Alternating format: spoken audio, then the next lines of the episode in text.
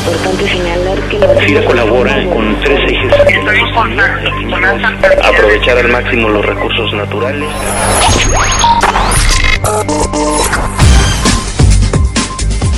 Bienvenidos a FIRA Informativo en este lunes 6 de mayo de 2013, en el que platicaremos con nuestro compañero especialista de la Subdirección de Evaluación Sectorial, él es el ingeniero Mario Alberto Lamas Nolasco, sobre un tema que nos preocupa a todos, que es el tema de los alimentos. Mario, bienvenido como siempre a este espacio de comunicación del personal de FIRA. Gracias por la invitación, buenos días. Mario, durante el presente año hemos visto con preocupación que ha habido un incremento importante en el precio de algunos alimentos, principalmente en hortalizas. ¿De dónde proviene esta alza y qué significa en el mercado de alimentos?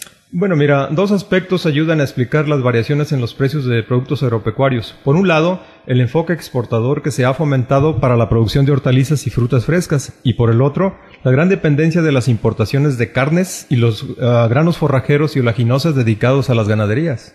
En el caso de la agricultura, uno como que tiene la idea de que, de que se ven mayormente afectados aquellos productos o la producción de aquellos alimentos que se cultivan a cielo abierto o bajo condiciones de riego que no son muy controladas. Pero ¿no sería posible en el caso de las hortalizas eh, buscar mm, mecanismos de producción intensivos en sistemas de agricultura protegida o de invernadero? Precisamente en el caso de las hortalizas, los invernaderos de baja y media tecnología están indicados para romper la estacionalidad actual de la producción de jitomates y de otras hortalizas y frutillas, entre ellas por ejemplo calabacita, pepinos, melón, fresa, zarzamora, frambuesa, arándano, papaya, que también tienen fuertes variaciones en los precios. Bien, si la exportación de hortalizas eh, ha sido, eh, se ha visto encarecida o si es un motivo de encarecimiento y desabasto interno, este, esta estrategia de exportación de alguna manera ha venido beneficiando la reducción del déficit de la balanza comercial en nuestro país. De manera que, ¿cómo podríamos lograr un equilibrio? Yo pienso que estableciendo políticas públicas encaminadas a fomentar la productividad en productos agrícolas que se exportan competitivamente y para reducir la dependencia de granos e insumos forrajeros del exterior, de tal manera de alcanzar la autosuficiencia del abasto para el consumo local, pero a la vez también conservar el posicionamiento de las exportaciones. En ese diseño de políticas públicas necesarias para fomentar la productividad y reducir la importación de carne y granos, ¿cómo podríamos en FIRA influir en el mercado?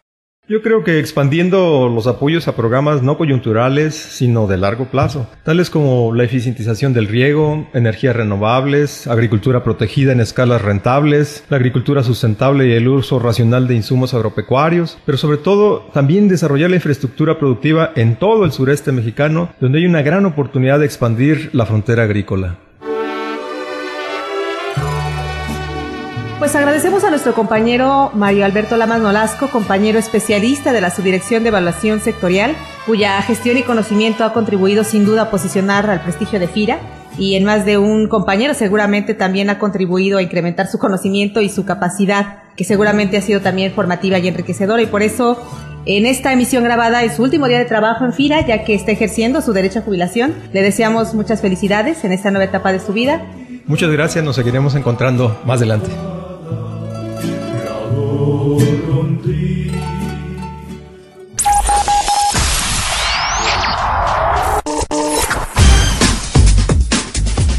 Y a todos nuestros compañeros de FIRA en el país les deseamos como siempre una gran semana de trabajo, entusiasta, provechosa y con la convicción de que el trabajo que realizamos en FIRA es sin duda muy importante para el sector. Hasta el próximo lunes.